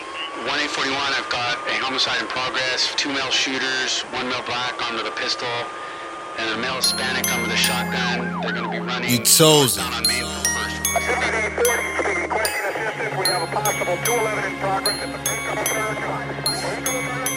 Gangsta Grizz, gang Uh. bastard, gang bastard. Young nigga chasing millions.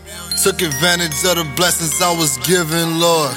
I thought that I'd be dead or in prison. Uh, I thought that I'd be dead or in prison. Talk, talk. I used to want a coupe and a thick bitch. Now all I see is dead presidents got a sixth sense. Every day I'm on the block, I'm thinking this it. My nigga out of town show me how to flip bricks. He said, fuck this rap shit, this how you get rich. They watching for that dirty money, I can't spend shit. I gotta feed the fam. I came up with a plan. I need some extra hands to help me move all these grams for real. They see a young nigga stunting, now they want you killed. Gotta watch out for these youngins trying to pay their bills. I swear to God, I liked it better back when I was broke. I'm paranoid, I gotta keep my eyes on all these folks. Never been a fool, riding with the tool. Early in the morning, taking nephew to school. They say I changed, I swear I'm the same dude. Everything the same, I just changed how I move, huh? Young nigga chasing millions. I took advantage of the blessings I was given, Lord. I thought that I'd be dead or in prison. They told me I'd be dead or in prison. I'm just a young nigga chasing millions. I took advantage of the blessings I was given, Lord. I thought that I'd be dead or in prison. They told me I'd be dead or in prison. My big brother probably be somewhere up in the fence. My little brother probably be somewhere in jail or dead. Thank God a nigga his head. Vous êtes toujours à l'écoute de l'envolée, donc à Canal Sud. 92.2 et c'était Dead or in Prison de Lil Bibi. Eh bien, on va terminer cette émission euh, par un long agenda parce que la période est évidemment dense et qu'il se passe beaucoup de choses et que les gens continuent à se bagarrer à juste titre contre cette euh, réforme des retraites, contre la brutalité policière qui s'abat contre elle et contre le monde qui fabrique tout ça. Alors, on a euh, un texte qui nous vient de D'Entraigue, ouais, donc en fait il y a un appel, donc on en avait déjà euh, parlé, il y a eu plusieurs euh, week-ends contre les prisons qui sont organisés euh, dans le sud de la France, notamment contre les constructions de nouvelles tôles, donc il y en a eu un à Toulouse en janvier, il y en avait eu un Entraigue avant à l'automne, donc là il y en a un Entraigue, nouveau- c'est où? C'est à côté d'Avignon. Euh, je connais pas le département. Et donc, je, bon, il y a le programme en détail sur euh. Je vous laisserai regarder. On n'a pas le temps de détailler. Je vais vous lire plutôt le texte d'appel. Et donc, c'est à partir de vendredi prochain, qui est un week-end, euh, voilà, c'est week-end de Pâques. Donc, en plus, il y a le lundi pour rester sur place. Et l'idée, voilà, c'est euh, d'aller euh, foutre un peu de bordel et de se retrouver euh, face à la construction de la nouvelle tôle là-bas qui avance. Donc, le texte s'appelle Travail, écologie, justice, de point, violence partout, solution nulle part. Voulez-vous une croissance au pétrole, au nucléaire ou au solaire? Quelle partie du Ventoux clôturée pour compenser la bétonisation de la plaine? La retraite à 62 ou à 64 ans? Plutôt la surveillance généralisée ou la répression pour apaiser la peur de la délinquance? Et la pilule, vous la préférez bleue ou rouge? Les questions présentées comme deux sociétés par les politiques et leurs médias ne laissent pas de place à d'autres réflexions que celles proposées dans la question. Elles ne montrent pas qu'elles se croisent et ne nous permettent pas de réfléchir à un changement de modèle. Qu'est-ce qu'un collectif anticarcéral de commun avec les questions d'écologie, de travail ou de domination? Pour nous, la privation de liberté, c'est la défaite d'un système. C'est croire que l'oppression est un modèle de société qui fonctionne.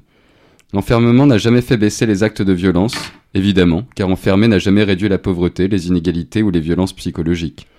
C'est de la torture dissimulée qu'on ne questionne pas. En enfermant des gens, on détruit des familles, on imperméabilise des pensées, on écrase des comportements, on punit des actes. On ne répare pas, on ne soigne pas, on n'aide pas, on casse.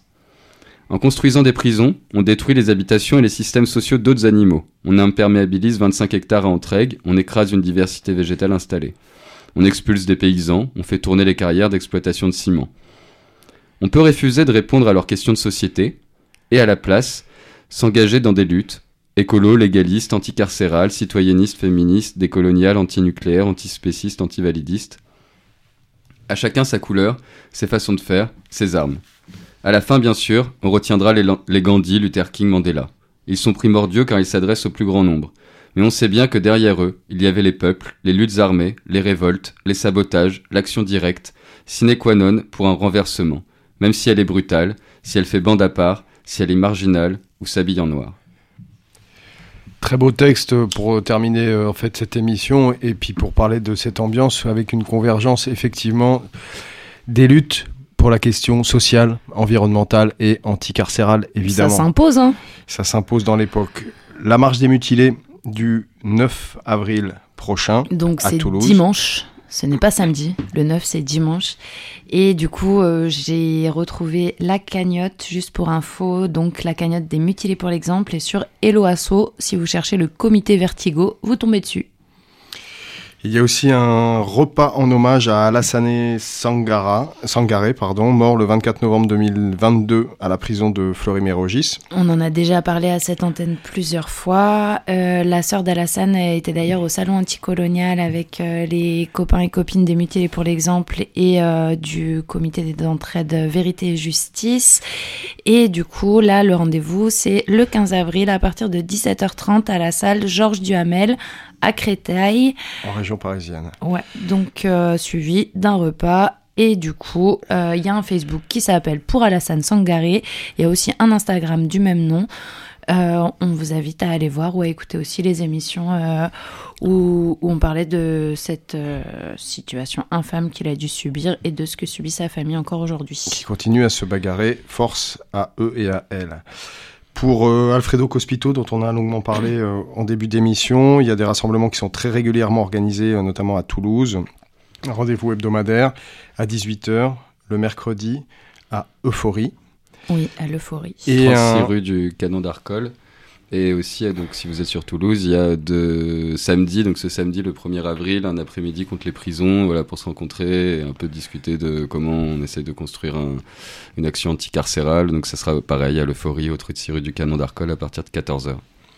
Et si jamais euh, Alfredo euh, devait mourir, il y a un rendez-vous qui est prévu automatiquement que je vous invite à aller consulter sur IATA, info anti-autoritaire à Toulouse et ailleurs. Et euh, d'autres rendez-vous euh, qui évidemment euh, auront lieu dans le cadre et qui s'entremêlent en fait évidemment avec ce qui se passe dans le cadre de ce mouvement social généralisé en France. On voulait passer un petit coucou de la part des copains de Paris, passer de la force à G qui est à Rennes. Euh, moi, je voulais aussi passer un gros coucou, euh, notamment à Mika, parce que je sais que maintenant tu nous, écoutes, aussi à Karim, parce que je sais que toi tu nous écoutes, et à tous les autres qui nous écoutent. Euh, un gros bisou aussi à Nani, lâche rien, on est ensemble. Un grand salut évidemment donc aux amis de Serge et à la famille de Serge et de Michael qui se battent en ce moment, à toutes les proches euh, des blessés, des incarcérés, sortez couverts ces temps-ci évidemment et euh, surtout tentons de garder euh, ce front offensif et uni euh, dans la rue le plus possible dans les jours qui viennent malgré toutes les tentatives de division que nous avons déjà à combattre organisées par le gouvernement et certaines centrales syndicales. Allez soutenir les blocages ici et là, c'est très important. C'est aussi comme ça que se gagne ce mouvement et imposer peut-être aux militants de la CGT tentés par cette dissociation de ne pas le faire dans les temps qui viennent et de rester solidaires les classes populaires qui se battent en ce moment à l'intérieur et dehors. Évidemment, il n'y a pas d'arrangement. Bah ouais, comme d'habitude. Ciao à toutes, ciao à tous. À la semaine prochaine.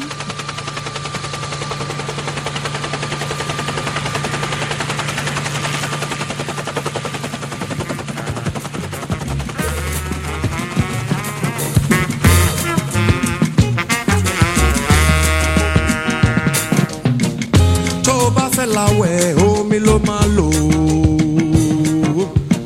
if you wan go wash na water you go use. tó bá fẹ́ sebẹ̀ omi ló máa lò ó. if you want cook soup na water you go use. torí bá ń gbóná o oh, omi lẹ̀rọ rẹ o. if your head dey hot na water go cool am bọ́mọ bá ń dàgbà omi ló máa lò.